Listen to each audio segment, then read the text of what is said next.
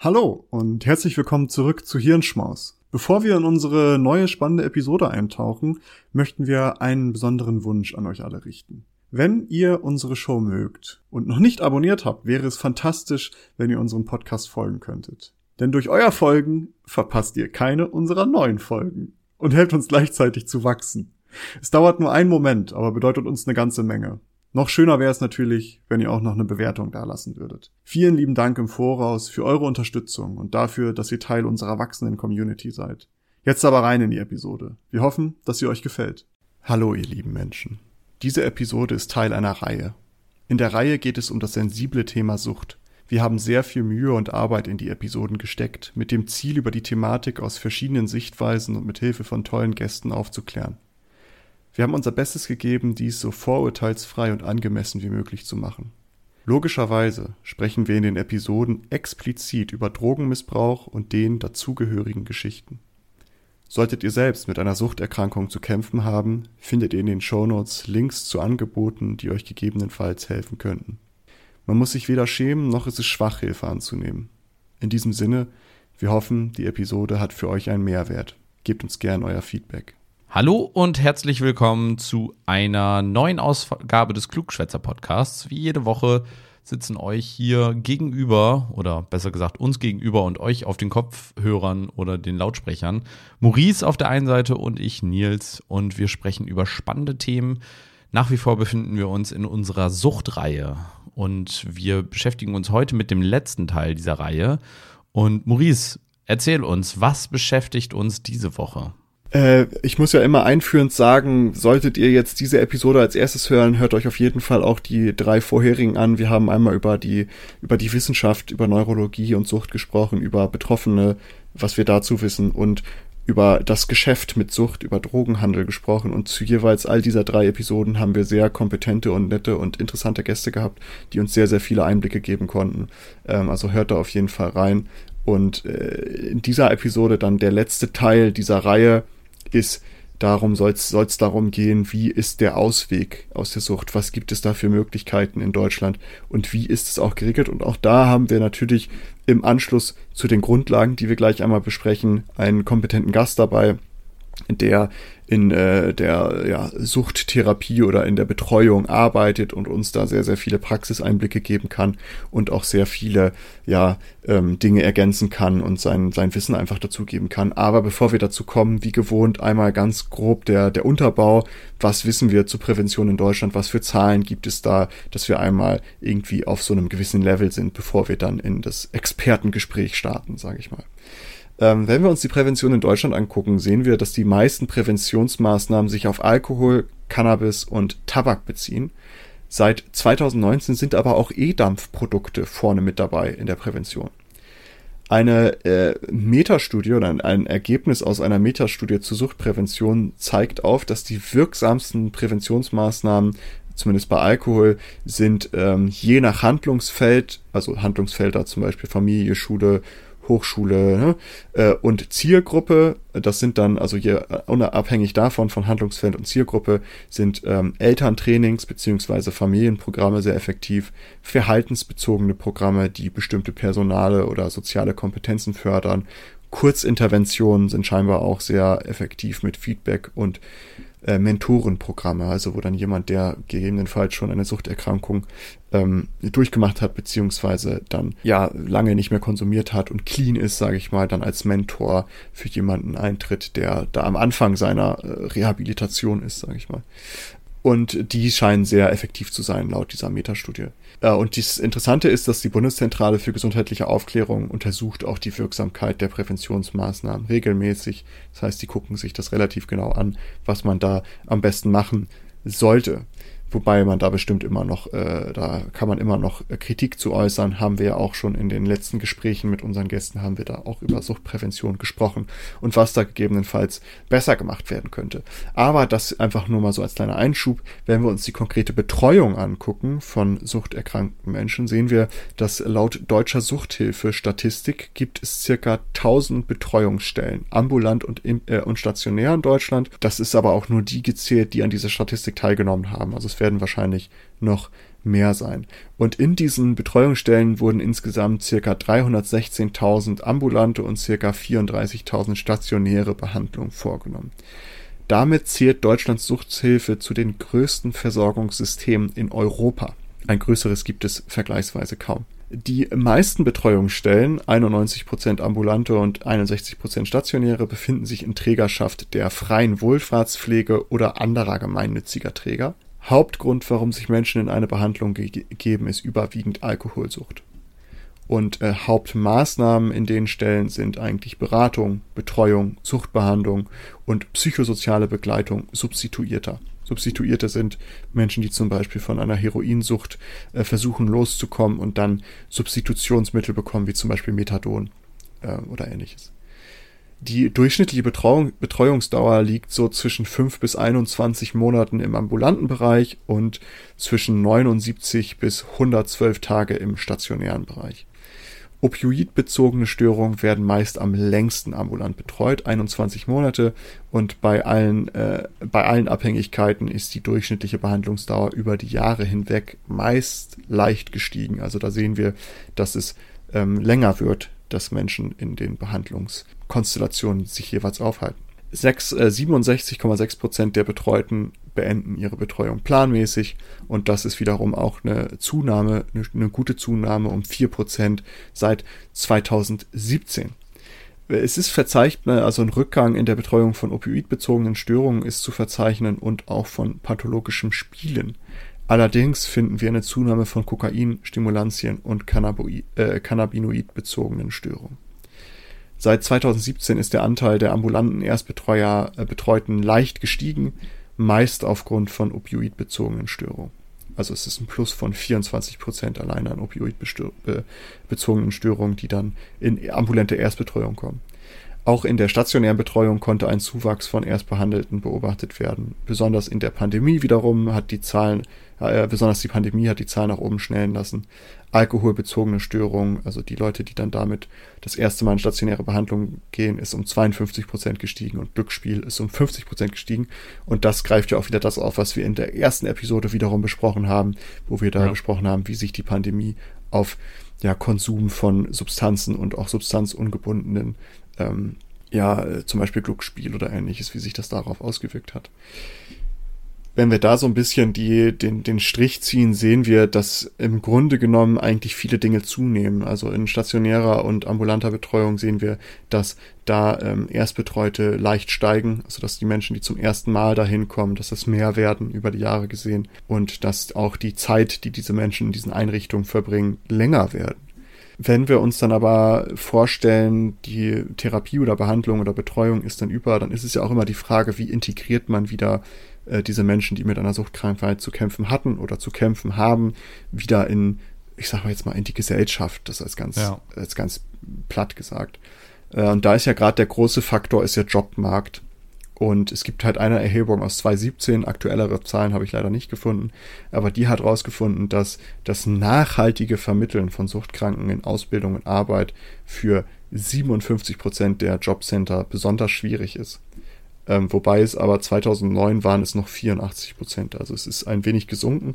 Äh, und nachhaltig vermitteln, das meine ich, damit meine ich natürlich, dass jemand, der ja sehr lange eine Vollzeitstelle hat oder eine Teilzeitstelle, je nachdem, was die Person sich dann wünscht, aber dass das halt auf eine lange Sicht gesehen ist, jetzt nicht befristet für ein halbes Jahr oder ein Jahr. Äh, 67 Prozent der Jobcenter gaben an, dass die Erwerbsintegration von Suchtkranken nur in Ausnahmefällen gelingen. Oh, krass. 2009 waren es aber allerdings noch 86 Prozent, die das angegeben haben. Das heißt, auch da sehen wir, dass es ein bisschen besser geworden ist. Äh, was heißt bisschen? Sogar deutlich besser. Fast äh, 20 Prozent. Allerdings boten auch nur 49 Prozent der Jobcenter spezielle Maßnahmen für Suchtkranke an. Also es, die sind schwierig zu vermitteln, aber es gibt halt auch vielleicht noch nicht so diese speziellen Maßnahmen, die dann für dieses für dieses Klientel, sage ich mal, äh, notwendig sind. Eins der größten Probleme ist aber eigentlich, also Job ist natürlich ein Riesenproblem, aber eins, äh, denn ein riesiges Problem, worüber wir ja auch schon häufiger gesprochen hatten, hier ähm, mit den anderen Gästen, ist auch das Stigma, mit dem Suchterkrankte zu kämpfen haben, also Vorurteile. Und ja. es gibt eine Metastudie, die ich dazu mir angeguckt habe, auch aus 2017, Äh, es gibt auch neuere Sachen, aber Metastudien gucke ich mir gerne an, um mal so einen schnellen Überblick zu bekommen. Und die haben festgestellt, dass es etliche Vorurteile über Suchtkranke gibt. Und die meisten oder die am meist verbreiteten waren auf dem ersten Platz eigentlich gefährlich und gewaltbereit. 71 bis 87 Prozent der Befragten stimmten zu.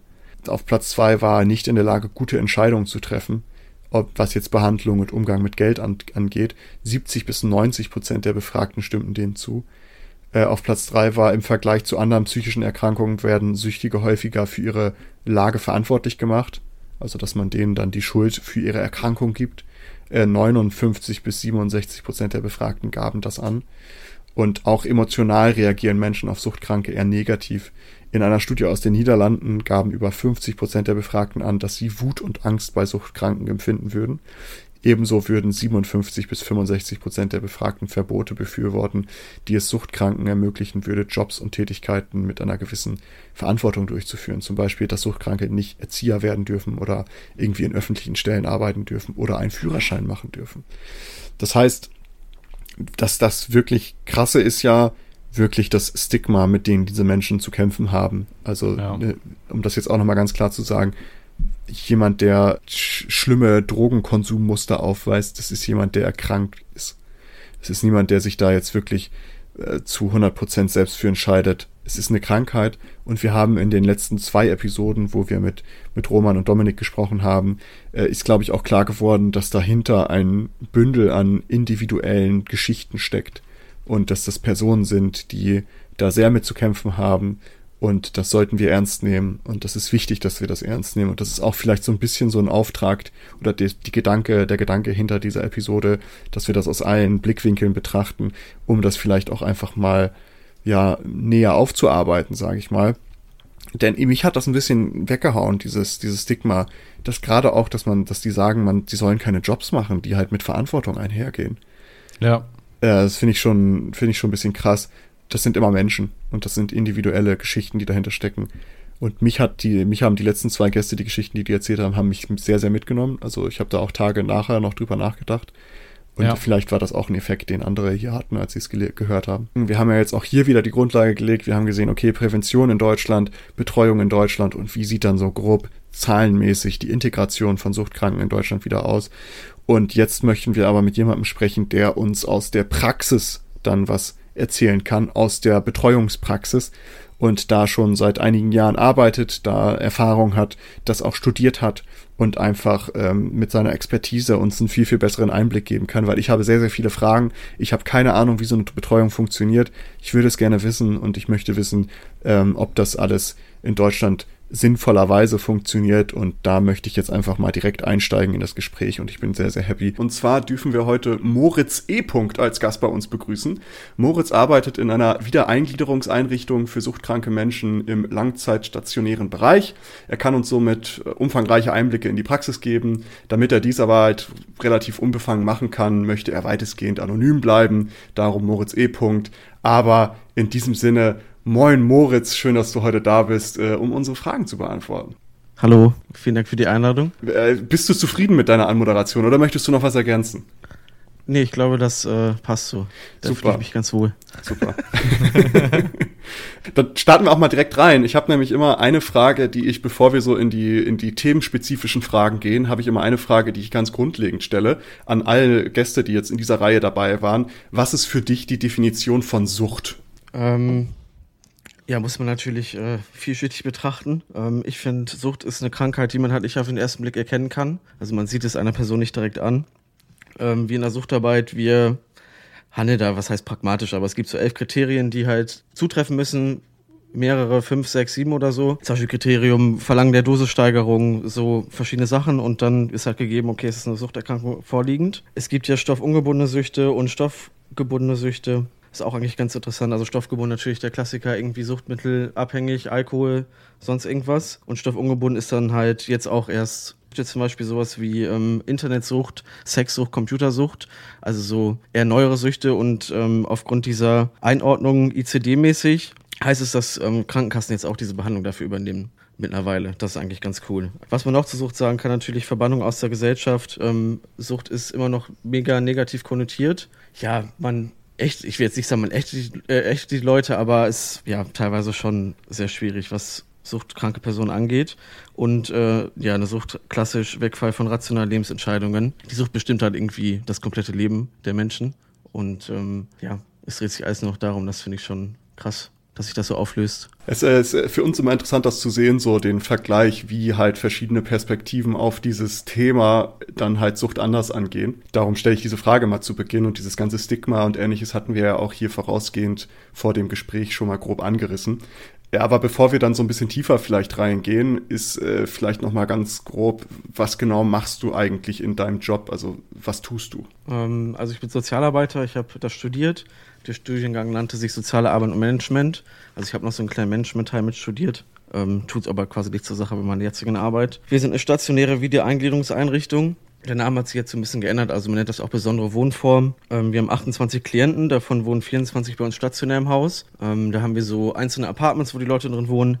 Und wir haben vier dezentrale Leute, das heißt, wir haben quasi noch Wohnungen, wo die Leute sich quasi weitergehend erproben, nachdem sie halt bei uns eine gewisse Zeit, sag ich mal, konsistent äh, abstinent gewohnt haben und wir trauen ihnen das zu, dann werden die quasi outgesourced, sag ich mal, in diese Außenwohneinrichtung. Ich arbeite im Schichtdienst, ist ganz normal eigentlich im stationären Bereich, hat man ja überall wie im Krankenhaus, man hat früh, spät und zwischen. Dienste, ich habe keine Nachtdienste, das ist ganz gut. Wir haben quasi Nachtwachen, die das für uns erledigen. Wir arbeiten im Bezugsbetreuersystem, das heißt, jeder Klient, der bei uns wohnt, hat halt ein eine Person, die für ihn verantwortlich ist und natürlich auch eine Vertretung, wenn diese Person im Urlaub ist, wie zum Beispiel ich jetzt aktuell, ähm, übernimmt halt jemand quasi mein Tagesgeschäft. Und da ist man natürlich dann auch im Austausch mit den Kollegen. Ähm, wir sind ein multiprofessionelles Team, sag ich mal, oder ein multiprofessionelles Team. Ähm, wir haben Sozialarbeiter, wir haben Heilerziehungspfleger, wir haben Altenpfleger, was die ganze Geschichte natürlich, ähm, ich meine, Sucht ist eine Krankheit, die sich über viele Lebensbereiche irgendwie erstreckt. Deswegen ist es halt gut, dass man ein multiprofessionelles Team hat. Genau. Ich würde mich bezeichnen als Organisator, als Therapeut, als Mädchen für alles. Ist im sozialen Bereich eigentlich überall so. Man weiß nie, was der Tag so bringt. Ja, man muss auf alles vorbereitet sein. So, man weiß ungefähr, was geht ab. Man hat Frühschicht, man macht so seine Action, aber was dann wirklich passiert, so das ist dann auch immer, ja, ist tagesformabhängig, sag ich mal so, ne? Du, du, du, also du nimmst so im Grunde genommen so ein bisschen am Leben von diesen Leuten halt auch teil von deinen, also du nennst es ja Klienten, wenn ich das gerade richtig mitbekommen genau. habe. Früher hat man Bewohner gesagt, jetzt sagt man Klienten oder KlientInnen, ne? Wir müssen es ja auch anpassen. Genau, ich meine, da es eine stationäre Wohneinrichtung ist, das Leben der Menschen findet dort statt. Also die Menschen wohnen da.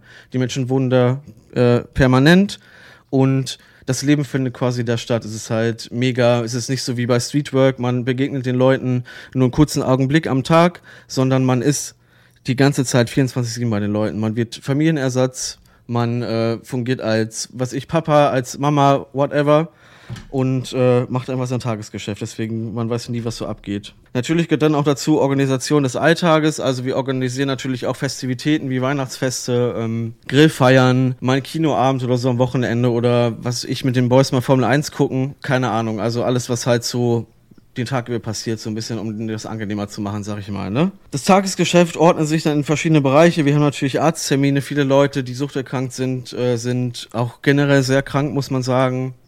COPD, Nervenschädigung, Diabetes, ja, kaputte Organe, sage ich mal, viel und natürlich psychische Erkrankungen auch ganz oft dabei. Ähm, und deswegen haben wir natürlich ein großes Repertoire an ärztlichen Tätigkeiten, die wir halt quasi ausüben müssen.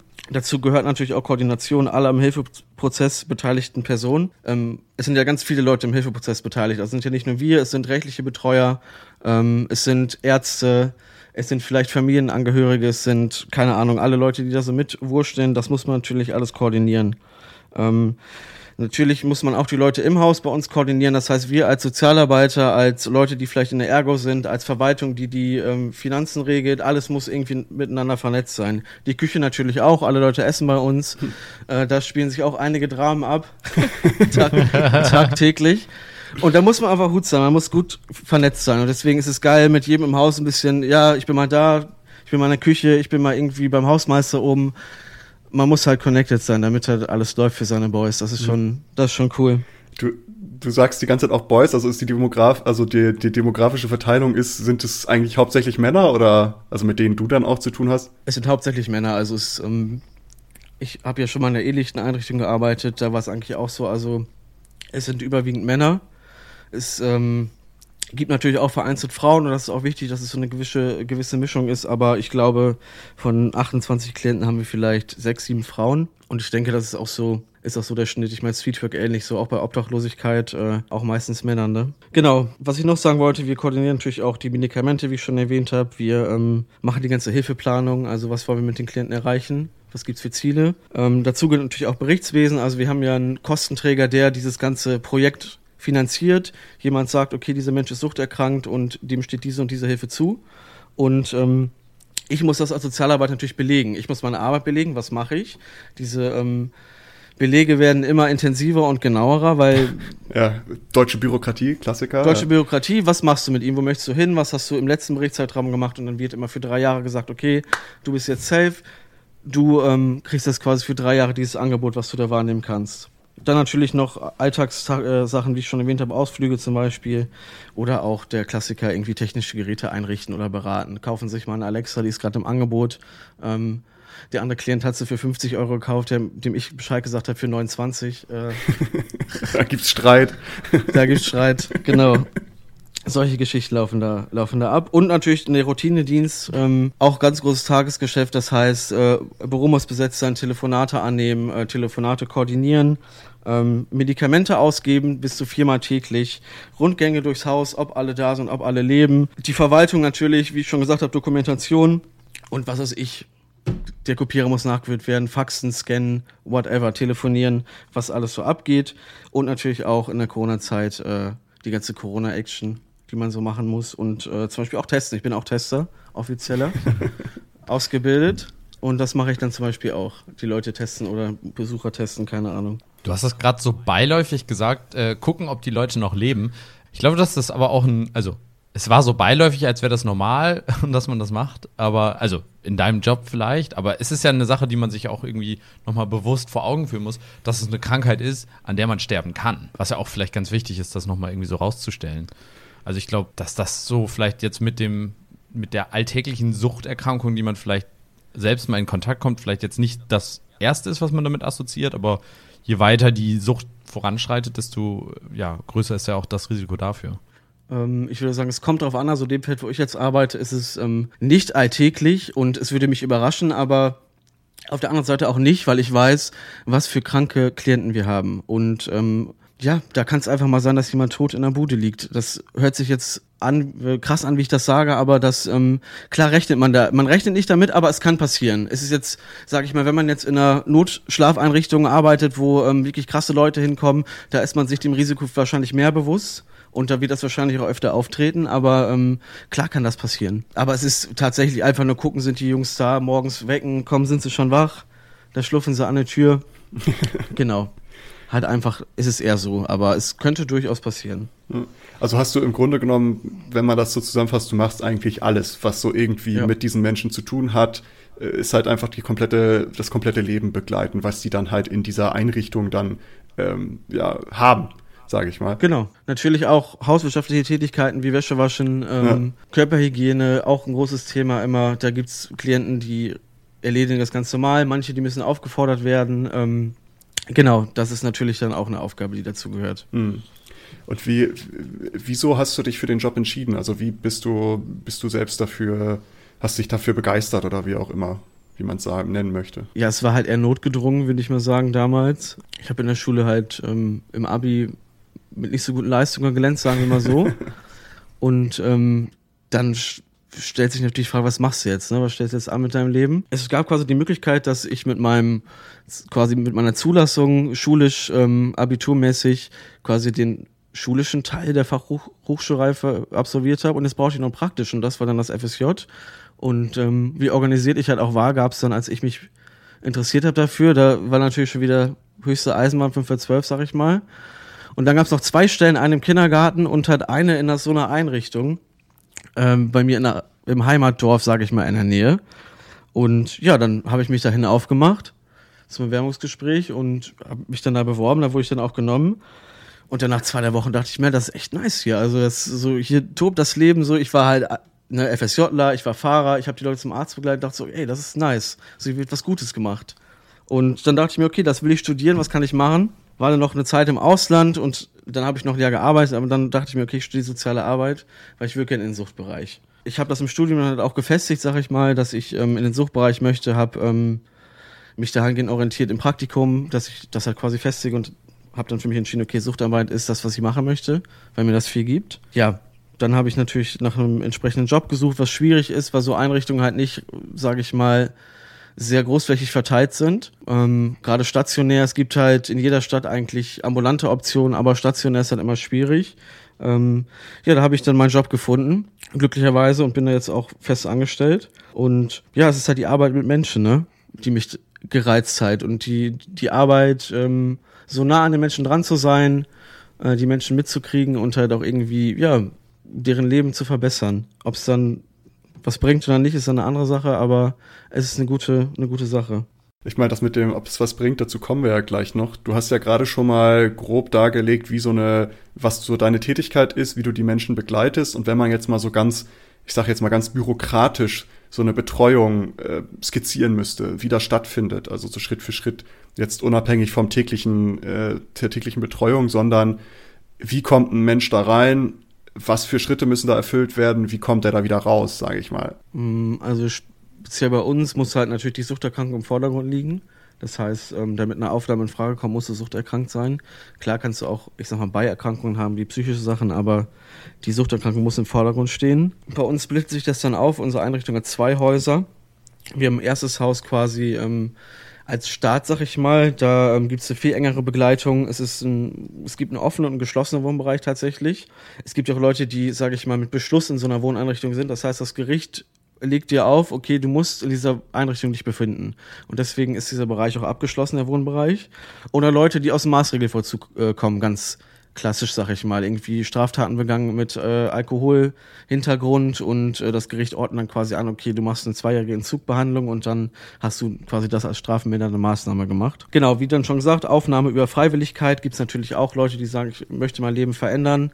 Äh, eher untypisch in dem Bereich, weil das meiste passiert wirklich über einen Beschluss oder wie es meistens ist, ein gerechtlicher Betreuer tritt an die Einrichtung ran und sagt, okay, ich habe hier einen Klienten, der ähm, wird ambulant betreut, das reicht nicht aus. Ähm, wir müssen quasi den nächsten Schritt im Hilfeprozess ähm, tätigen und dann kommt er zu uns in die Einrichtung quasi. Ja, oftmals dann auch aus der Wohnung heraus der Leute, das heißt Wohnung verwahrlost, äh, Klienten sehr verwahrlost, dann gehen die quasi in eine Therapie, also jetzt nicht eine Langzeittherapie, aber in eine Entgiftung. Oder halt Leute, die direkt aus der Langzeittherapie kommen, sechs Wochen Entwöhnungsbehandlung und dann geht's bei uns los. Also es ist quasi keiner, der ähm, direkt von der Straße, sag ich mal, aufgenommen wird, der noch in, in zügig ist und so, sondern die Leute sind quasi ready, wenn die da ankommen für das, was passiert. Und die, und die Sucht, aber du meintest ja, Suchterkrankung steht zentral, die wird dann schon ja. vor der ersten Therapie, die dann irgendwie stattfindet, durch äh, Fachkräfte, durch Ärzte oder sowas dann vorgenommen, oder?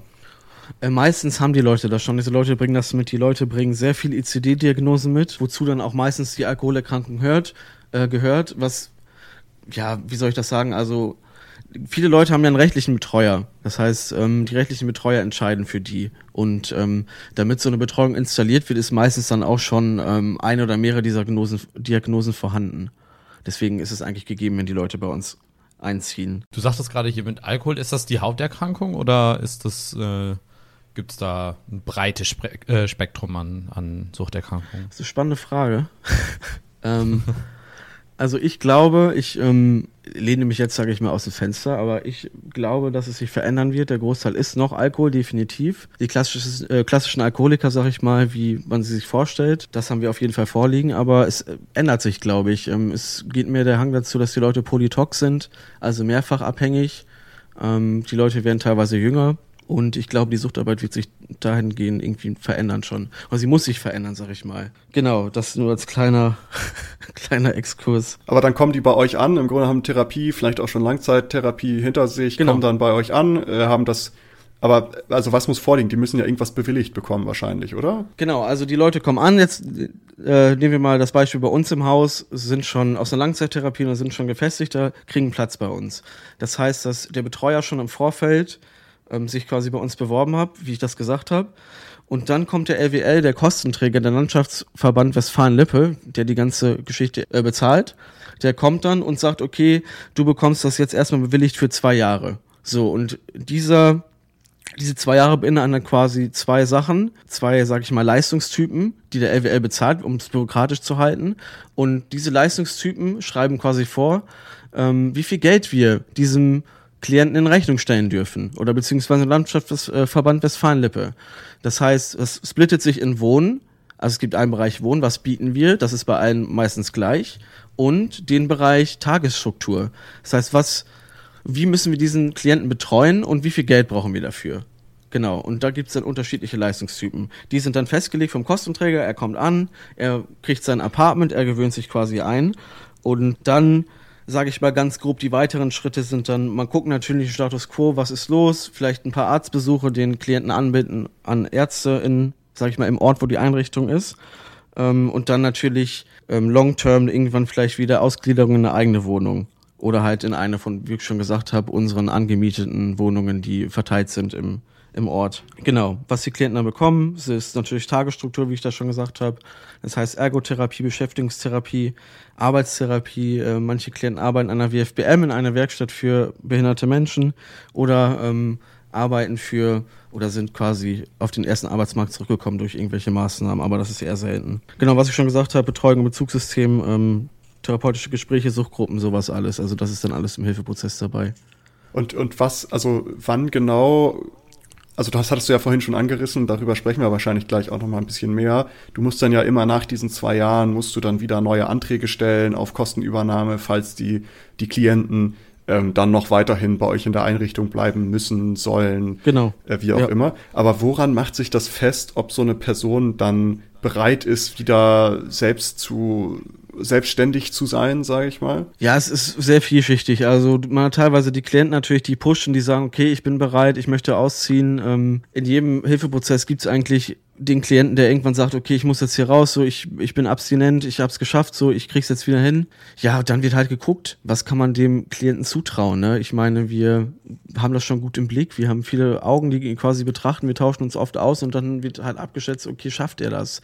Schafft er das, extern zu arbeiten? Schafft er das in der eigenen Wohnung? Und dann entscheiden wir halt mit dem Betreuer natürlich zusammen, mit den rechtlichen, ähm, wie lotsen wir den jetzt heraus? Wird eine Wohnung installiert? Wie wird irgendwas anderes gemacht? Oder haben wir noch eine andere Perspektive für ihn im Haus vielleicht? Ja, ist halt sehr, sehr vielschichtig. Das ist ja äh, interessant. Das heißt, ihr kümmert euch dann auch um die Ausgliederung bei euch, sage ich mal. Also ihr sagt dann, hey, komm, wir suchen jetzt nach einer Wohnung oder sowas oder wir haben jetzt selbst in unserem angemieteten Umkreis von Wohnungen noch was frei, komm rein. Aber gibt es dann irgendwo so einen Punkt, wo ihr dann, wo dann wirklich euer, euer Beisein dann vorbei ist, wo man so sagt, okay, jetzt sind wir raus? Nicht per se, also es gibt Klienten, die sind ewig, die sind ewig in dieser Einrichtung. Also generell auch in anderen Einrichtungen gibt es Leute, die sehr lange da bleiben, gerade im Langzeitbereich. Leute, die das neue Lebensumfeld als deren Lebensumfeld ansehen. Also da findet auch das Leben dann definitiv statt. Da gibt es keine Gedanken, okay, ich möchte mal irgendwann woanders hinziehen oder möchte noch mal eine eigene Wohnung. Da geht es dann als nächsten Step ins Altersheim. Ist aber auch hart, oder? Also die, das zu wissen, dass manche Menschen da nie wieder, sag ich mal, gesund werden von. Naja, was heißt gesund werden? Also die, diese Menschen, die da 10, 15 Jahre leben, die ähm, sind abstinent, die wohnen, leben abstinent, die haben nichts mehr mit Alkohol zu tun. Ähm, es gibt so eine kleine Anekdote von einem Klienten, der mal ähm, essen war beim Griechen und der hat den Uso einfach getrunken, weil es dazugehört hat, weil er gar nicht mehr quasi Alkoholiker war für also wie soll ich das sagen? Also ihm war das ja das völlig ausgeblendet, ihm war es völlig egal, weil er so weit schon davon weg ist, dass er sagen konnte, okay, ich trinke einfach einen Uso. Ja, aber das ist dann wahrscheinlich dann irgendwann ist man halt drin und dann genau, dann fühlt man sich auch wohl, man hat seine Annehmlichkeiten, äh, man hat sein Apartment, ähm, es wird es wird um einen gesorgt, 24 Stunden, gar keine Frage, ist so ein netter Service. Und es passiert viel, also es ist was anderes als, ähm, sag ich mal, in einem Seniorenheim, wo, ähm, sag ich mal, der demografische Schnitt dann wahrscheinlich noch älter liegt und ähm, das echte Leben halt nicht mehr so stattfindet. Deswegen kann ich mir schon vorstellen, dass es auch erstrebenswert ist, dann vielleicht auch zu bleiben. Aber das ist ja äh, für, für mich auch immer interessant so zu sehen, wie das dann, wie das so Schritt für Schritt dann grob läuft.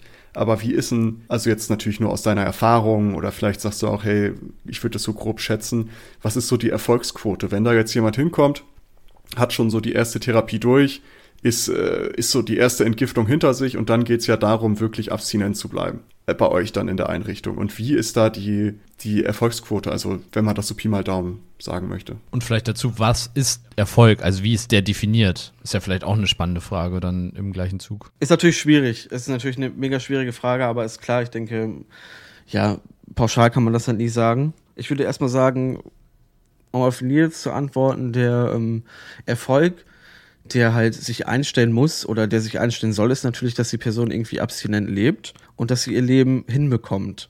Dass sie ihr Leben auf, auf die Reihe bekommt, sag ich mal. Ähm, abstinent zu leben, irgendwie eine Tagesstruktur wahrzunehmen, das ist natürlich das Overall Goal, sag ich mal, was, was sein muss. Und halt auch, äh, auch, sorry, wenn ich reingrätsche, aber vielleicht auch einfach selbstbestimmt wieder wahrscheinlich, ne? Also wenn Genau, man halt sowas genau. hat, das Sucht halt das Leben bestimmt, dass man dann sagt, okay, Erfolg ist, wenn eine Person abstinent wieder selbstbestimmt ihr Leben in die Hand nehmen kann in irgendeiner Art und Weise. Genau. Ab wann sagt man, dass eine Person abstinent ist? Also gibt es da einen Zeitraum, so dass die Person irgendwie sechs Monate, ein Jahr oder zwei Wochen Naja, ich sag mal, abstinent bist du, wenn du halt nicht konsumierst. Und das kann natürlich auch schon nach zwei Wochen sein. Also es gibt auch Klienten, die sagen, oh, ich bin jetzt schon sechs Wochen abstinent, ich bin schon jetzt schon zehn Jahre abstinent. Also Abstinenz ist natürlich ähm, ein Begriff, der immer wieder gedroppt wird, sag ich mal. Und ist natürlich ja auch das Overall Goal natürlich, abstinent zu leben. Und daran arbeiten wir natürlich. Ich würde sagen, ich lehne mich jetzt vielleicht aus dem Fenster, aber in der Zeit, wo die Klienten betreut werden, das heißt in der Zeit, wo die bei uns wohnen, ist die Erfolgsquote 90 bis 100 Prozent. Das heißt, die Leute haben Tagesstruktur, es läuft, die Leute, ähm, es wird auf die, auf die Gesundheit geachtet, die Leute bekommen ihre Medikamente, nehmen die regelmäßig ein, es äh, wird viel getan, um die Leute zu beschäftigen und abstinent zu halten, sag ich mal. Und ähm, ja, Rückfälle gehören dazu, definitiv. Und äh, dann würde ich auch nicht sagen, dass die Erfolgsquote dann irgendwie niedriger ist, sondern es ist einfach ganz normal. Wenn die, die Leute sind bei uns und die schaffen das. Der eine schlechter, der andere besser, aber sie schaffen das, sie überleben, sag ich mal. Und Rückfälle können vor allem auch aufgearbeitet werden. Das heißt, warum ist jetzt ein Rückfall passiert? Krisenintervention. Ähm, ja, hast du jetzt keine Rückfallvermeidungsstrategien, pipapo, weiß ich nicht. Das kann man halt zu Hause nicht arbeiten auf der Couch. Da hatten wir äh, mit dem, mit Roman, mit dem wir als letztes gesprochen hatten in der Episode davor, der hatte nämlich da auch eine interessante Sichtweise drauf. Der hatte, äh, hat dann gesagt, ja, ähm, der war kokainabhängig und hatte dann äh, nochmal Kokain jetzt vor, vor kurzer Zeit nochmal Kokain konsumiert. Und der hatte dann gesagt, ja, es war für ihn kein Rückfall, sondern es war ein Vorfall, weil er das dann halt für sich so einordnen konnte, dass das halt nicht ihn nicht wieder in alte Substanzgebrauchmuster zurückgeworfen hat, sondern halt das nur noch verfestigt hat, zu sagen, okay, das ist wirklich, das ist Kacke. So. Und dass es dann halt ein Vorfall war und kein Rückfall. Fand ich irgendwie interessant. Da muss man halt mit arbeiten und das ist natürlich gibt den Rückfall, den klassischen so Streit mit irgendjemandem, emotionale Affekthandlung, ich hole mir jetzt ein Bier oder den Rückfall äh, von einem sehr sympathischen Klienten, sag ich mal, der auf einer Familienfeier war und gesagt hat, ja, ich habe mir ein Glas Rotwein getrunken, einfach nur, weil ich gucken wollte, ob ich noch Bock darauf habe. Das sind natürlich Geschichten, da denkt man, okay, man kann dir nicht trusten, aber im zweiten Moment, drei Monate später, dann derselbe Klient, der auf eine Familienfeier fährt und dann die Reißleine zieht, äh, als er dann mit Alkohol in Verbindung gebracht wird. Und äh, da hat er für sich dann schon kapiert, okay, der erste Rückfall war wirklich auch nur ein Vorfall und jetzt kann ich anders agieren und das war mega der Lerneffekt und deswegen war das beim ersten Mal nicht dieser krasse Rückfall, der ihn zurückgeworfen hat. So muss man das halt abstempeln und ich denke, so wird ähm, Roman das halt auch verinnerlicht haben. Hm. Das ist ja auch mal so ein Ding, so Rückfälle sind ja auch mit so einem heftigen Stigma irgendwie noch versehen. Ne? Also wenn das halt Leute sind, die schon irgendwie, ja, haben einen Zug geschafft und dann halt noch Rückfall und dann hat man da ja auch immer irgendwie so ein, so, eine, so ein gesellschaftliches Stigma, was da noch mitschwingt, weil so ein Rückfall ist halt Schwäche oder was auch immer, was ja aber nicht, was man, wo man, wo man vielleicht auch weg muss davon. Also, dass man das so negativ beleuchtet. Das ist das, was ich einfach schon gesagt hatte. Also Sucht ist total negativ konnotiert und Rückfälle, ich ähm, betreue einen Klienten, der ähm, hat schon zehn Therapien durchlaufen, Langzeit, äh, einfach nur eine Giftungstherapie, keine Ahnung, vier Wochen, was weiß ich. Und man hat ihn nicht zu fassen bekommen. Also, ne, total angepasst, sich überall durchgeschlängelt, ne, hallo, tschüss, so das Mindeste und ich habe ihn dann auch gelassen. Und ähm, als dann die ersten paar Male rückfällig wurde, ähm, hatte man auf einmal was, womit man arbeiten kann. Dieser Rückfall war dann quasi, okay, warum ist das jetzt passiert? Und dann fing diese Arbeit erst wirklich an und das war total interessant, weil das so der Key-Moment war, wo man gesagt hat, okay, jetzt greife ich hier an und ähm, das ist dann einfach total satisfying, wenn du dann, also so hart das dann auch klingt, aber du hast wirklich was, wo du worken kannst. Ähm, jetzt wird eine Rückfallvermeidungsstrategie bearbeitet. Woran lag's? Wer ist dir wichtig? Was hast du noch vielleicht für Kindheitstraum, äh, die du noch nicht verarbeitet hast? Ähm, und dann kann, dann geht der Hassel los, so ist einfach geil. Ja, und ich glaube, jeder, der, jeder, jede, die, der das kritisiert, muss sich einfach nur mal selbst vor Augen führen, wie man selbst vielleicht noch nicht mal mit Sucht, sondern in einfachen Dingen, die man sich vornimmt, auch vielleicht inkonsequent ist. Das beste Beispiel irgendwelche Neujahrsvorsätze, die man sich vornimmt, wie gesünder zu leben, irgendwie was weiß ich was. Und wie lange man die Sachen durchhält. Und eventuell schafft man es wirklich, die umzusetzen, aber da, auch da wird man unter Umständen an Momente geraten, in denen man Schwäche hat. Und das ist ja nochmal deutlich leichter, dort konsequent zu bleiben, als in einer wirklichen Suchterkrankung. Weil das ist ja um ein Vielfaches äh, höher der Druck. Also ich finde auch, dass dass diese Differenzierung da auch ganz wichtig ist, dass man das auch endlich mal ja, akzeptiert als eine, ja, einfach Krankheit. Die, niemand kritisiert jemand anderes für eine, für eine andere Art von Krankheit. Äh, Mensch, wieso hast du denn jetzt, Husten. keine Ahnung, einen Husten? Ja, gut, mittlerweile. Man ja. muss halt aber schon, man muss halt aber schon sagen, dass ähm, so ein Rückfall hat natürlich Konsequenzen. Also es ist nicht so, dass einfach gesagt wird, okay, ähm, passiert, shit happens. Also es wird dann schon gesagt, okay, ähm, du bist jetzt zum Beispiel zwei Wochen im Barge in der Bargeldsperre. Also die Klienten halten dann kein Bargeld auf der Hand, natürlich, um eine, ähm, ja, eine Prävention zu erschaffen, damit der nächste Rückfall vielleicht nicht direkt stattfindet, wenn Bargeld zum Beispiel zur Verfügung steht. Genau, oder begleitete Einkäufe finden statt und so nach dem Motto, okay, du bist jetzt auf dem Radar, so natürlich, ne? Das ist natürlich, ja, und manche Klienten trifft das sehr hart tatsächlich, wenn die nicht einkaufen gehen können, wenn die nicht ihrer, sage ich mal, ihren Barbetrag jede Woche kriegen und äh, dann ist tatsächlich auch dieses, ja, eine Motivation durchzuhalten muss man wirklich auch sagen, dass es die Leute dann auch bei der Stange hält. Ja, ich, ich glaube, in irgendeiner Art und Weise muss man das ja auch, muss man da ja auch irgendwie mit einer Ernsthaftigkeit rangehen und nicht nur sagen, hey, ja, alles, ne? Passt Definitiv. schon, passt schon, Definitiv. weil äh, sonst hilft man denen ja auch nicht. Also es gibt vielleicht Leute, bei denen das schon reicht, wo man sagt, ja, alles gut. Ähm, also ich kann mir das, kann mir das vorstellen. Ich stelle mir das aber so extrem schwierig vor, den Job zu machen, weil in meinem Kopf ist es so, äh, ich stelle mir das richtig krass vor. Ähm, so in dem Job zu sein und die Menschen halt zu, zu begleiten auf deren Weg hin zur Abstinenz oder in, während der Abstinenz oder was auch immer. Aber das ist dann so in dieser Einrichtung logischerweise hohe Erfolgsquote, sage ich mal, weil da halt wirklich die 24-7 Betreuung ist, die kriegen die Struktur vorgegeben, ähm, es wird halt irgendwie, es ist Essen auf dem Tisch, Medikamente werden rausgegeben.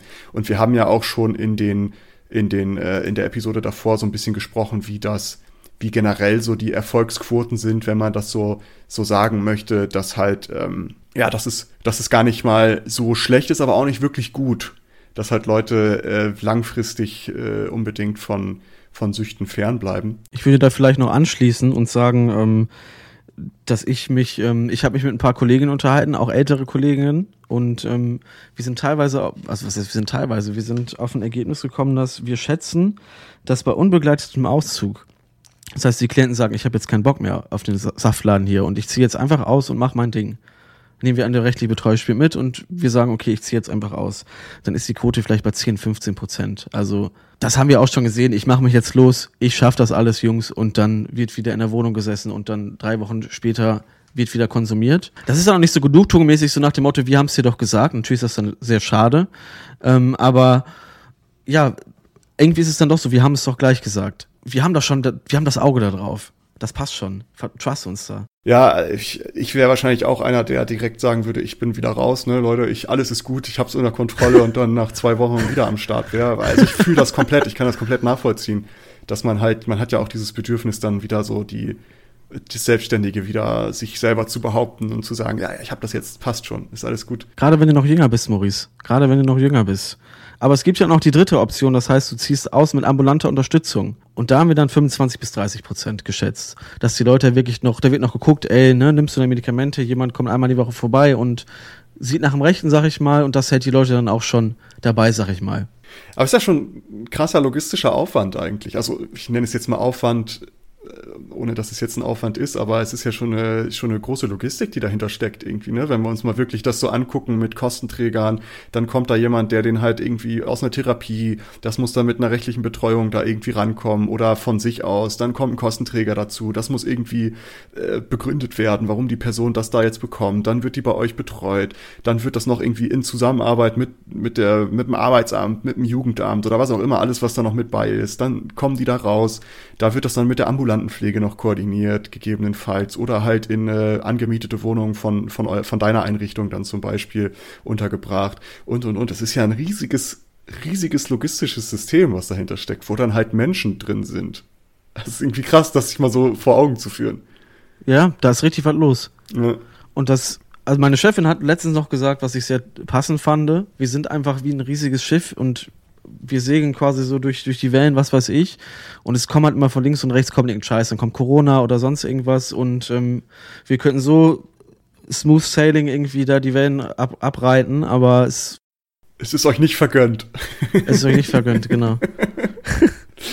Aber das ist ja schon mal ein interessanter Einblick. Aber wir haben ja schon äh, so grob schon mal andeuten lassen, gibt es etwas, was besser laufen könnte, wo du sagst, okay, das kann in dieser ganzen äh, Betreuung, Suchttherapie und alles, was dazu gehört, das kann da deutlich besser laufen. Was ist so, wo siehst du die Knackpunkte in dem System, was ja schon sehr ausgereift ist, aber vielleicht kann man da noch ein bisschen was drehen. Ja, also ich sag mal, es ist nicht alles Gold, was glänzt, ne? Aber es ist überall so. Ich ähm, muss sagen, ich habe mich ähm, für den Beruf entschieden, weil ich ähm, mir widerstrebt so dieses dieser wirtschaftliche Gedanken. Also ich habe auch schon ein Jahr in einer Firma gearbeitet, wo, sage ich mal, Lagerlogistik, Außen, großen Außenhandel. Je mehr Pakete du packst, ist es halt so vereinfacht dargestellt. Je mehr Pakete du packst, desto mehr Geld verdient quasi mein Chef. So, das ist und da habe ich irgendwie in diesem einen Jahr, wo ich da am, die Pakete da geballert habe und äh, die Sachen gemacht habe, dachte ich dann, okay, irgendwie ist es das nicht. Je härter ich arbeite, desto mehr Kohle verdient jemand. Und deswegen mache ich dieses soziale Ding. Aber natürlich muss man sagen, dass ähm, wirtschaftliches Denken ja, bleibt einfach nicht aus. Also wir sind ein Wirtschaftsunternehmen, wir müssen wirtschaften, äh, wir müssen gucken, dass wir das bezahlt bekommen, was wir auch machen. Wie Maurice schon gerade gesagt hat, ist es eine riesige logistische Aktion, die da stattfindet. Hauswirtschaft, es muss gegessen werden, es muss gekocht werden, äh, es müssen Gelder hin und her geschoben werden, es muss zum Arzt gefahren werden, wir brauchen ein Auto, wir brauchen Strom. Also es ist sehr vielschichtig und deswegen bleibt natürlich der wirtschaftliche Gedanke nicht aus. Und an mancher Stelle äh, merkt man diesen wirtschaftlichen Gedanken dann doch, was per se nicht ähm, negativ zu bewerten ist, aber für jemanden wie mich, der diese Ambition hat, dann da, das betrachte ich dann schon kritisch, muss ich ehrlicherweise sagen. Wie ich schon eingangs erwähnt habe, gibt es diese Leistungstypen-Einordnung vom Landschaftsverband und ähm, es gibt so einen Goldstandard, der sagt dann, sage ich mal, wie wohnt der Klient und wie wird der Klient betreut. Und mit diesem Goldstandard kriegen wir am meisten Geld. Das ist dann die Leistungstypen zusammenstellen, wie wir die gerne hätten. Ne? Es kommt jemand, oh, was ist, hat er für Leistungstyp? Mhm, chillig, der hat den genehmigt bekommen. Drei Jahre erstmal das äh, Allround-Paket, sag ich mal, die Pre das Premium-Paket, was wir bezahlt kriegen. Genau, fällt dann diese, ähm, sind diese drei Jahre vorbei, muss ich natürlich, wie ich schon gesagt habe, das belegen. Und ähm, ich würde nicht sagen, dass Berichte frisiert werden, aber dass Berichte schon teilweise dramatisiert werden an der einen oder anderen Stelle, um natürlich zu sagen, ey, wir brauchen noch den dicken Leistungstypen. Das ähm, ist natürlich total wirtschaftlich motiviert. Natürlich, wir kriegen dann einen dickeren Leistungsteam und kriegen mehr Geld. Und ähm, ich bin dann so in der, ja, in der Waage, okay, hm, kann ich das jetzt noch tragen? Weil ich setz, ich schreibe den Bericht ja auch. Also ich muss ja auch sagen, okay, stimmt das, was ich da schreibe? Ich stehe auch irgendwie dafür gerade. Deswegen ist das so ein bisschen so ein Zwiespalt. Ähm, und was ich auch schon gesagt habe, dass Leute lange da bleiben, äh, Bewohner mit oder Klienten mit dickem Leistungstypen, mit diesem Goldstandard bleiben natürlich auch gerne lange.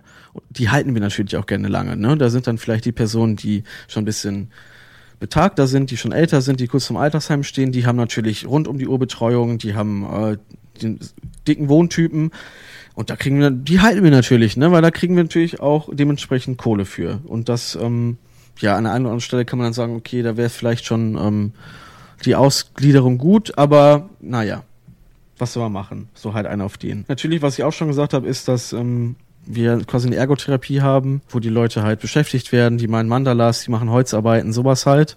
Und wenn dann jemand mehr kann und wenn dann jemand auch in der WFBM arbeiten könnte, ne, also der würde, was weiß ich, irgendwo in einer CNC-Fräse stehen, in irgendeinem Metallbetrieb oder so, ja, den wollen wir da natürlich eigentlich nicht haben, weil wir kriegen da natürlich nicht das Geld für die Tagesstruktur wenn ihr euch so ein bisschen versteht, was ich meine. Das ja, ist natürlich ja. dann auch, ja, ist er schon bereit, weiß ich nicht, ist er schon belastbar genug? Und dann denke ich, hm, ja, eigentlich schon. Aber okay, ich truste euch dann da, ihr sagt, er ist noch nicht ready, dann ist er noch nicht ready. Da habe ich halt dann auch noch nicht die Berufserfahrung, um dann da rein zu grätschen. Aber man hinterfragt das dann natürlich schon, ne?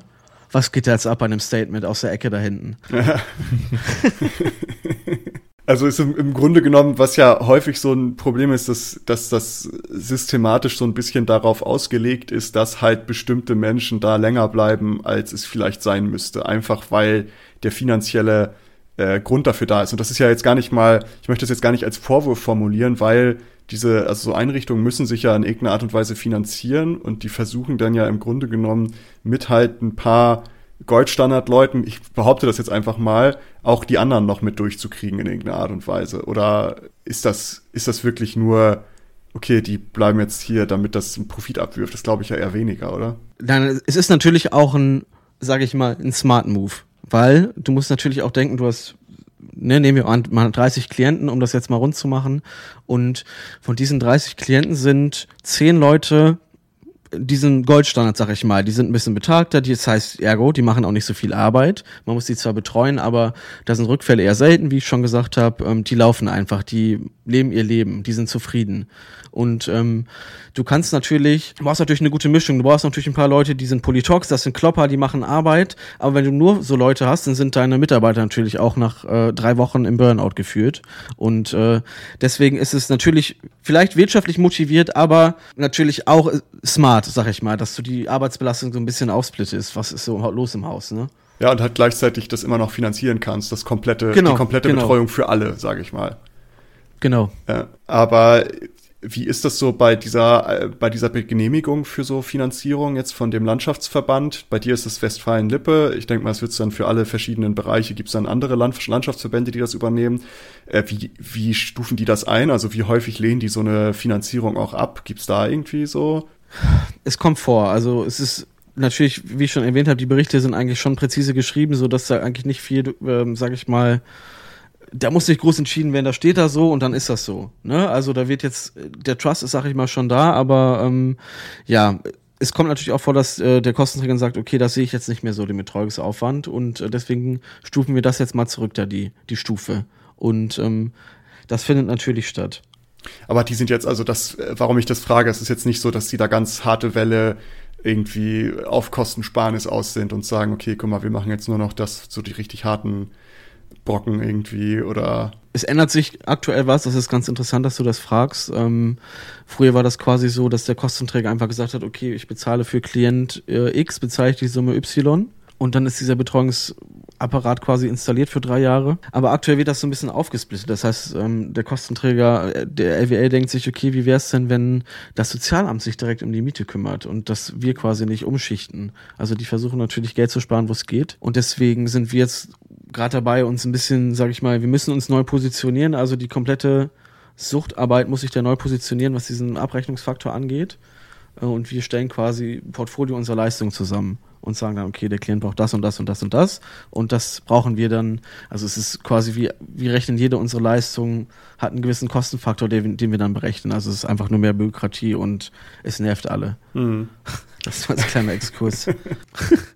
Aber äh, das ist ja schon mal interessant. Also das, was du so an Kritik zusammenfasst, ist halt, dass man, dass es halt, dass Menschen, die in diesem System viel Geld bringen, halt ein bisschen länger da behalten werden, obwohl das vielleicht nicht, nicht notwendig ist. Wobei das aber halt schon irgendwie einen Hintergrund hat. Aber ähm, das mal so als Zusammen Zusammenfassung.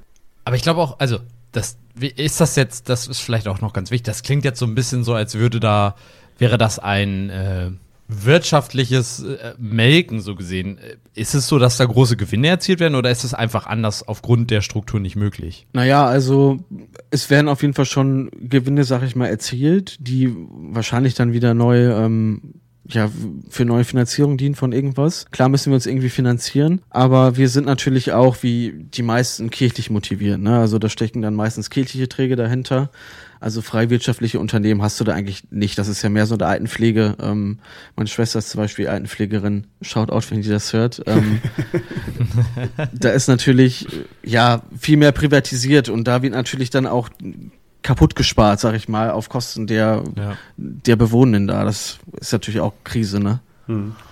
Ja, deswegen so. Das denke ich nämlich auch, dass durch diese finanziellen Einsparungen, die man in, in allen sozialen und, und Care-Bereichen sieht, dass diese Strukturen, die, die auch du so gesehen mit Fall, Fallbeträgen so oder mit äh, ja, sehr, sehr, sehr situativen Beträgen, dass das einfach dazu führt, dass eben da auch eine Art Einschränkung einfach vorliegt. Ich meine, die andere Person, die eventuell nicht so viel Geld euch bringt, hat natürlich, äh, braucht ja auch Hilfe. Und das sollte nicht vom Geld abhängig gemacht werden, ob ihr der Person helfen könnt, sondern es sollte davon abhängig gemacht werden, ob ihr, sag ich mal, dann die Kapazitäten dafür habt oder sowas. Und dafür sollte dann doch eher gesorgt werden. Also finde ich, das ist eine ganz schwierige Entwicklung, die man aber in allen.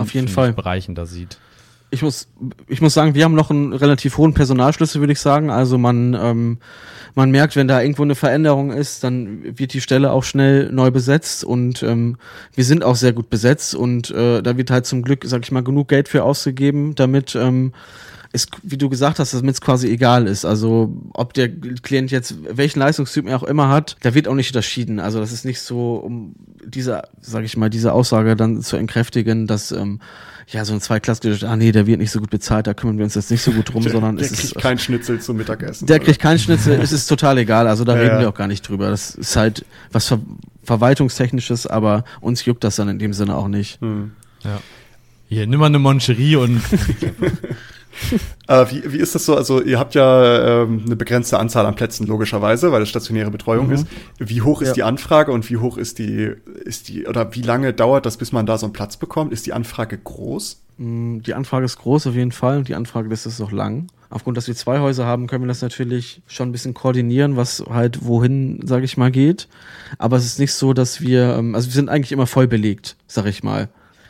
Ähm, da ist kein Leerstand, dass gesagt wird, oh, da ist jetzt ähm, ein Bett frei, renovieren wir das Zimmer. Also das ist eigentlich das, es geht direkt weiter. Ne? Zieht einer aus, kommt direkt der nächste, so nach dem Motto. Und die Warteliste ist auch sehr lang. Also wir haben auch täglich eigentlich Anrufe von rechtlichen Betreuern, natürlich auch manchmal den ein oder anderen ähm, noch konsumierenden äh, angehenden Klienten, der dann ähm, mal eben davon zu Hause anruft und mal eben sich bewirbt um so einen Platz. Das ist natürlich auch immer dann köstlich. Haben Sie was konsumiert gerade? Nö, nö. Spritze noch im Arm oder Bier am Hals. Kann man bei euch auch einen Platz kriegen? Rufen Sie Montag nochmal an. Als erstes brauchen Sie mit Treuer vielleicht. Ah, okay. Genau, also es, ähm, Aber es glaube, läuft dann erst so ab.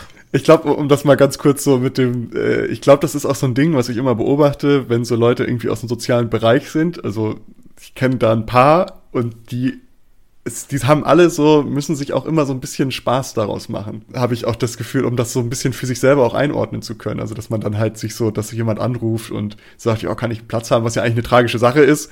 Aber Total, dass man das dann definitiv. halt für sich irgendwie auch mit einem gewissen, mit einer gewissen Leichtigkeit einordnen muss, sage ich mal, damit man das nicht, äh, nicht die ganze Zeit mit sich trägt. Weil, wie ist das bei dir, wenn du abends nach Hause kommst, kannst du das einfach so hinter dir lassen, wenn du da jetzt jemanden hattest, der komplett emotionalen Zusammenbruch hatte, vielleicht einen Rückfall oder einen Vorfall oder wie auch immer man es nennen möchte.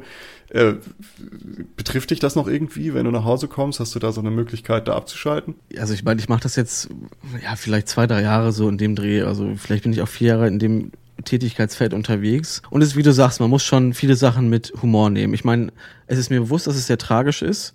Und es ist ähm, sehr, ist so viele tragische Schicksale. Es ist, ähm, es ist krass und ähm, das ist schon belastend, definitiv, aber es ist halt eher unterschwellig. Und ähm, ich finde, man muss auch, man muss locker an die Sache rangehen. Man, ich sage oft, es ist wie in einem großen Kindergarten, in dem man arbeitet oder in einer Schule. Man ähm, muss auf Leu Leute zure zurechtweisen, die viel älter sind als, ein, äh, als man selbst ist, aber so funktioniert das dann auch.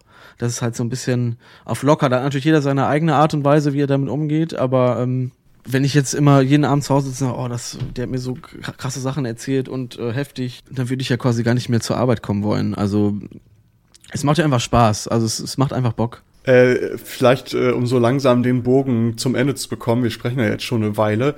Wir hatten in der, äh, in der ersten Episode zu dieser Reihe haben wir darüber gesprochen, dass halt während der Corona-Pandemie so ähm, Süchte zugenommen haben in verschiedenen Bereichen. Habt ihr das irgendwie mitbekommen? Also gibt es bei euch jetzt vielleicht plötzlich mehr Nachfragen, also Anfragen für Plätze? Ist das bei euch irgendwie, hat das bei euch eine Auswirkung gehabt? Nicht wirklich. Also es, ähm, die Warteliste ist halt immer voll, ne? Also ich sag mal, die, ja, ob es jetzt speziell auf Corona zurückzuführen ist, weiß man an der anderen natürlich nicht, aber es ist schon, die Warteliste ist immer voll, ne? Ja, krass. Wir wir hatten ja schon mal am Anfang so über Stigma gesprochen und was Suchterkrankte für ja, Vorurteile, womit die zu kämpfen haben. Habt ihr, also gerade bei euch so aus dem Job, wie wie viel bekommt ihr davon mit? Also gerade auch wenn du von deinem Job irgendwie erzählst irgendwo, wenn du sagst, hey, ich arbeite in einer Betreuungseinrichtung für Suchterkrankte, kriegst du das irgendwie mit und was ist so für dich die, die beste Möglichkeit, so ein Stigma irgendwie aus der Welt zu schaffen? Also, was ist so deine Vorstellung? Eigentlich sind die Leute cool damit. Also, es ist nicht so, dass Leute sagen, boah, was machst du? Du arbeitest hier irgendwie mit Abhängen oder so. Also jeder reagiert ähm, sehr cool darauf, weil es ja auch ein interessanter Job ist. Also ich muss sagen, meinem Freundeskreis, denn da gibt es wahrscheinlich auch andere Freundeskreise, wenn man jetzt vielleicht eher so in der Berlin Startup World Entrepreneurmäßig äh, da unterwegs ist und äh, am Wochenende nach Barcelona jettet, dann ist es natürlich eine ganz andere Lebenswelt, die da irgendwie ähm, das ist eine ganz andere Betrachtungsweise. Ich dann vielleicht eher gesagt, hm, okay, das machst du krass und wie geht's dir damit? So, als, so mitleidsmäßig, so bemitleidenswert, ja, was, was machst du da? Das zeigt halt noch, okay, das Stigma gegenüber Suchterkrankten ist auf def definitiv noch da. Für mich ist es also pauschal, würde ich sagen, halt einfach Öffentlichkeitsarbeit. Die Gesellschaft muss einfach, der Gesellschaft muss gezeigt werden, okay, das sind, ähm, ja, wie soll ich das sagen, Leute wie du und ich. Also das, wie ich schon gesagt habe, Suchterkrankung sieht man nicht, dass ähm, das ist ganz normale Person aus, ja, aus unserer Gesellschaft. Also warum reagierst du da mit Ablehnung? Der Person geht's nicht gerade nicht gut, es ist eine Krankheit und wir sind irgendwie dabei, das zu fixen. Also es ist nicht so, dass die Leute einen angucken, ich bin ja auch mit Klienten unterwegs, die Leute sind dann einfach cool damit und ich glaube, da muss einfach noch mehr Öffentlichkeitsarbeit stattfinden, irgendwie in, ja, dieses, in der Schule, ähm, hat ja vielleicht der andere auch schon mal irgendwie, ja, da war mal ein ehemaliger Abhängiger oder ein Abhängiger, der dann berichtet, ähm, das ist dann, wenn man sechs, siebtklässler ist, dann immer sehr wild. Boah, krass, wie ist der denn drauf? Aber ähm, eigentlich ist das sehr passend, weil die Leute bekommen halt gezeigt, was kann so eine Suchterkrankung mit dir machen. Und ähm, weiß ich nicht, öffentliche Personen wie zum Beispiel Sick, Schorestein Papier, der äh, sein Leben da sehr zum Besten gegeben hat, ist natürlich auch dann eine inspirierende Persönlichkeit für Leute, die vielleicht noch konsumieren und damit aufhören möchten. Ey, du kannst es schaffen. Und das ist total wirksam. Einfach für Leute, die jetzt so ein bisschen umschwungen sind, okay, schaffe ich das vielleicht noch auch ohne Therapie, die können davon berührt werden. Und das ähm, ja, löst vielleicht auch ein bisschen dieses Stigma, dass man sagt, okay, das ist krass, was er erlebt hat, so aber cool, dass er es geschafft hat. Ja, ich glaube, glaub, das ist auch wichtig, dass so diese, diese öffentlichkeitswirksame Arbeit dann von Leuten passiert, die das, die da Erfahrung drin haben, sage ich mal. Weil wenn ja. man dann halt irgendwie so einen Bullen, äh, einen Polizisten bei sich in der Schule stehen hat, der, äh, der da irgendwie was erzählt von wegen, ja, Sucht ist dies und jedes oder irgendwie vom, vom äh, Bundesministerium von Familienflyer in die Hand gedrückt bekommt, ist das halt nicht so. Cannabis ist kein Brokkoli. Ja, ne? das, das, äh, das bleibt halt nicht hängen so. Und was mich sehr mitgenommen hat in unseren Episoden davor, wir haben ja mit zwei, einmal mit Dominik und einmal mit Roman gesprochen, äh, dass das so wirklich, das sind ganz individuelle Geschichten. Also das ist nicht so, ja. also das hat mich komplett weggehauen, so, weil das sind ganz, ganz krasse Geschichten und die haben das für sich schon aufgearbeitet, die haben das für sich schon irgendwie äh, entdeckt, wo, wie, was, warum sie das vielleicht gemacht haben und arbeiten da immer noch dran ähm, und haben damit immer noch zu, zu tun und tragen das halt in die Öffentlichkeit mit ihren Projekten und gehen zum Beispiel in Dominiks Fall dann äh, in Schu zu Schulen und Roman macht einen Podcast über, über Suchterkrankung. Und ich glaube, das ist so das, was, äh, was das Stigma lösen, eher lösen kann. Also wenn es wirklich Leute sind, die sagen, hey, been there, done that, ist Kacke, ist eine Krankheit. Und das ist ja generell das Problem, was wir haben, dass psychische Krankheiten sehr viel heftiger mit einem Stigma versehen sind als halt körperliche Krankheiten. Also wenn ich jetzt ein, äh, keine Ahnung, was Diabetes habe. Das gebrochene Bein, das berühmte gebrochene oder Bein. Oder gebrochenes Bein. Und wenn ich sage, ja, ich, ich leide an Panikattacken oder an depressiven. Stell dich doch nicht so an. Ja, und dann ist das so, ach ja, das ist ja nur psychisch so. Lach doch mal. So alles, Aber guck mal, nur so, nur so funktioniert es. Also Prävention funktioniert meiner Meinung nach nicht nur mit ähm, du konsumierst nicht Stoff X. Du, kombinierst, äh, du konsumierst nicht Suchtmittel X, sondern es funktioniert mit äh, einem großen Zusammenspiel aus ähm, vielleicht ja emotionalen Störungen, emotionalen Schicksalen, die äh, oder familiären Schicksalen, die man noch da mit sich trägt und das mit dem Suchtmittel äh, bedingt dann eine Sucht, aber nicht, du rauchst, okay, du bist jetzt direkt abhängig. Bei Nikotin mag das vielleicht so sein, aber bei vielen anderen Suchtmitteln mag das nicht so sein. Und deswegen funktioniert das in Kombination mit einer Lebensgeschichte, mit Emotionen, die da dargelegt werden, einfach viel besser. Guck mal, das ist dem passiert. Äh, oh, ich habe auch ein schwieriges Verhältnis zu meiner Schwester. Vielleicht kann mich das mal beeinflussen in dem Sinne. Ich fange jetzt nicht an zu trinken. Keine Ahnung. Und deswegen funktioniert sowas viel besser. Sehr interessant, ja. Ich, ich glaube auch, also was auch noch wichtig ist, da zu sagen, also Du hattest ja gerade unsere beiden vorherigen Gäste schon angesprochen, die schon für sich das relativ gut auch irgendwie erkannt haben, die Probleme und die Gründe dafür. Aber wichtig dabei ist auch, glaube ich, immer zu, zu betrachten, dass das ein langer Weg bei denen war, zum ja. einen, und dass die das auch eben durch Hilfsprogramme verschiedener Art geschafft haben. Also das ist vielleicht auch wieder immer so ein ermutigender ähm, Punkt für, für die Menschen, die eventuell schon in der Sucht gefangen sind. Also wir reden ja jetzt hier auch gerade zum einen natürlich von PatientInnen, die bei euch in der Einrichtung sind, aber auch jetzt gerade über Prävention.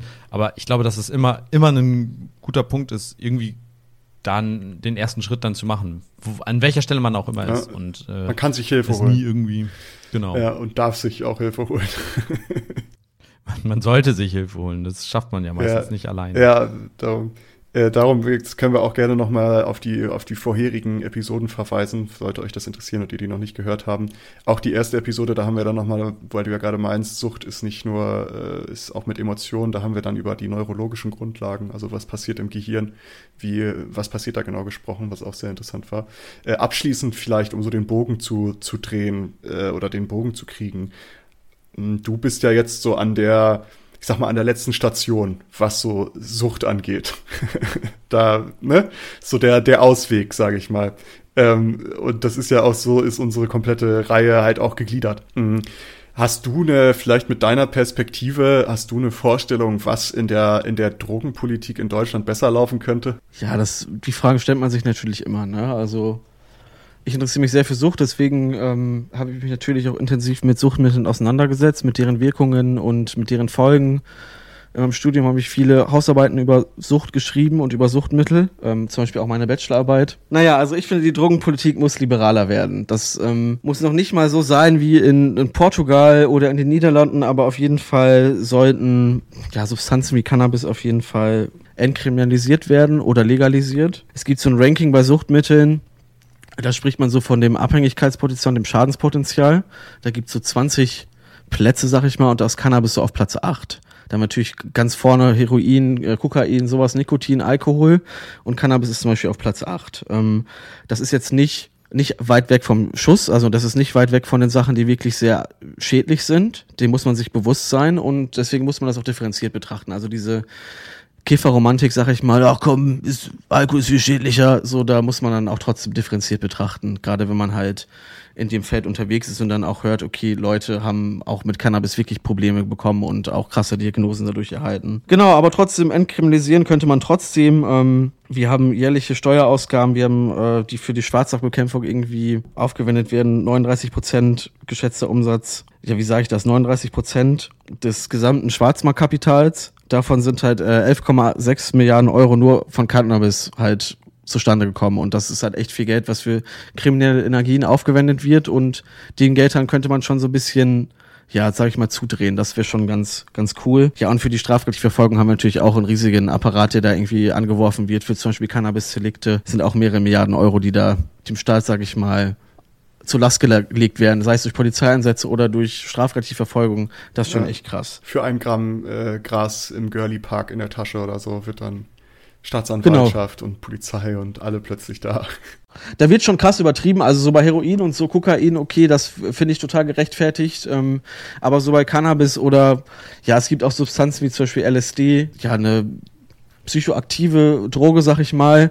Und wenn wir dann nochmal auf unser Ranking zurückgucken, ist LSD zum Beispiel auf Platz 18 von 20. Wird ja auch in der Traumforschung viel benutzt. Ich habe gesehen, er hatte eine Episode auch über Träume, auch sehr interessant. Genau, da wird LSD wird auch viel mit geforscht, auch äh, zur Traumabewältigung und ja, Platz 18 ist dann auch nicht so schädlich, ne? Was ich mir immer so häufig auch denke, was da auch so ein bisschen mit, mit reinspielt, ist, wenn etwas entkriminalisiert ist, dass vielleicht auch die Hemmschwelle niedriger ist, wenn man damit ein Problem hat.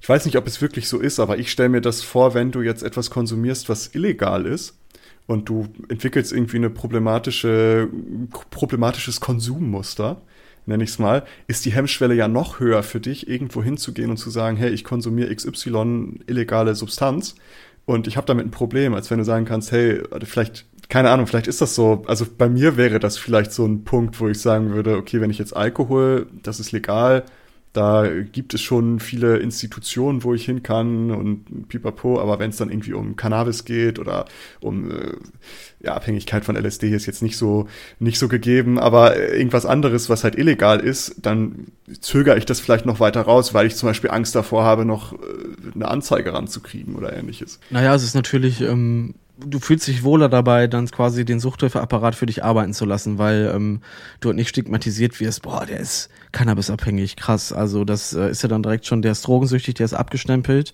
der taugt nichts mehr in der Gesellschaft. Und ähm, wenn das halt legal ist, dann ähm, hast du eine andere, andere Herangehensweise und du traust dich vielleicht eher, wie Maurice gesagt hat. Also man, die Hemmschwelle ist halt niedriger. Und das ist, ich glaube, so muss es auch funktionieren. Dass, ähm, da bin ich auch felsenfest von überzeugt. Also Aufklärung muss da präziser werden und Prävention auch, die dann vielleicht mit dieser Legalisierung einhergehen würden. Und wie wir schon gesagt haben, die Kampagnen müssen besser werden. Also man braucht Protagonisten, die halt auch lebenswelt ähm, mäßig ankommen bei den, bei der Zielgruppe. Ähm, da kannst du von der Zielgruppe von, ich sag mal, 10 bis 20 kannst du da niemanden hinsetzen, der 40 ist und der irgendwas quatscht. Das zieht einfach nicht bei den Kids, sag ich mal. Also da, es muss lebenswert äh, näher irgendwie gestaltet werden.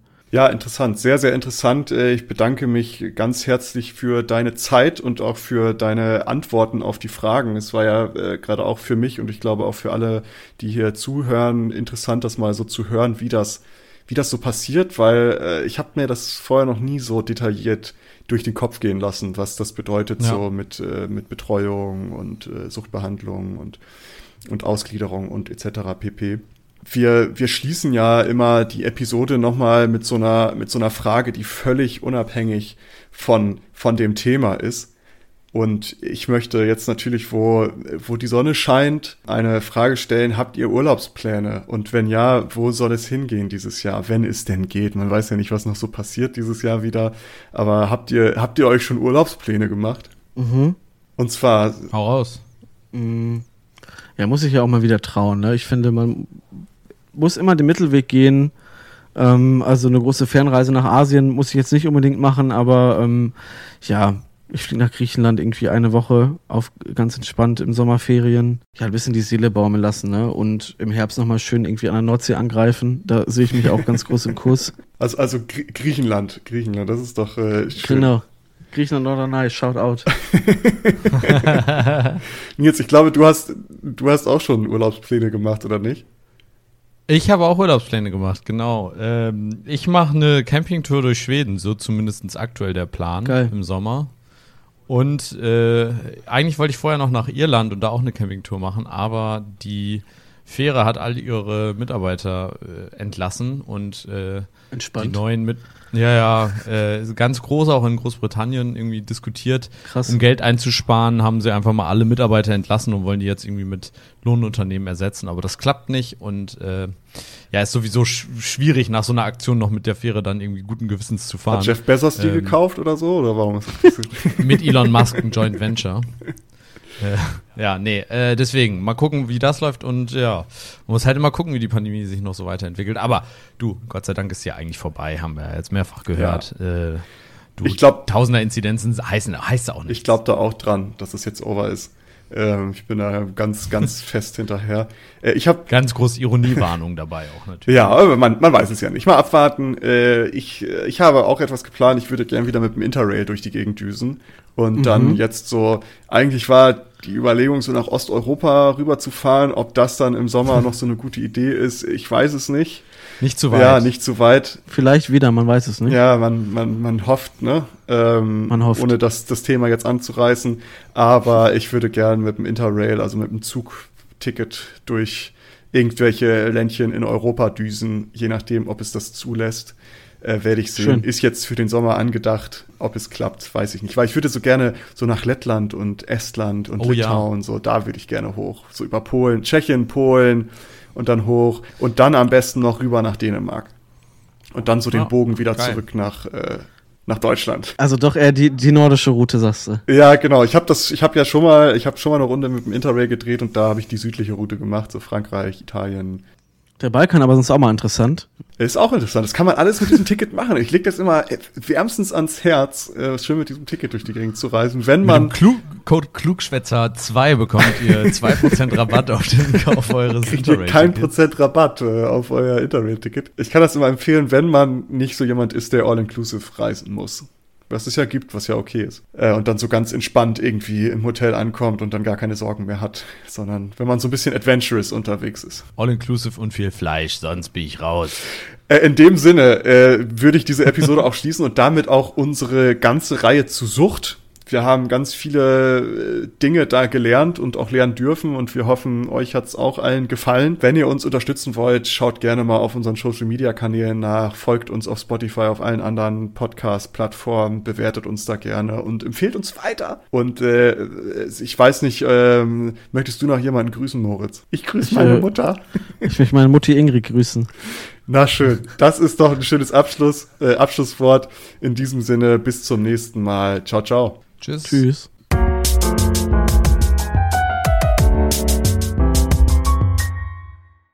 Danke, dass ihr diese Episode komplett gehört habt. Solltet ihr uns hier noch nicht folgen, würden wir uns sehr freuen, wenn ihr unseren Podcast abonniert und bewertet.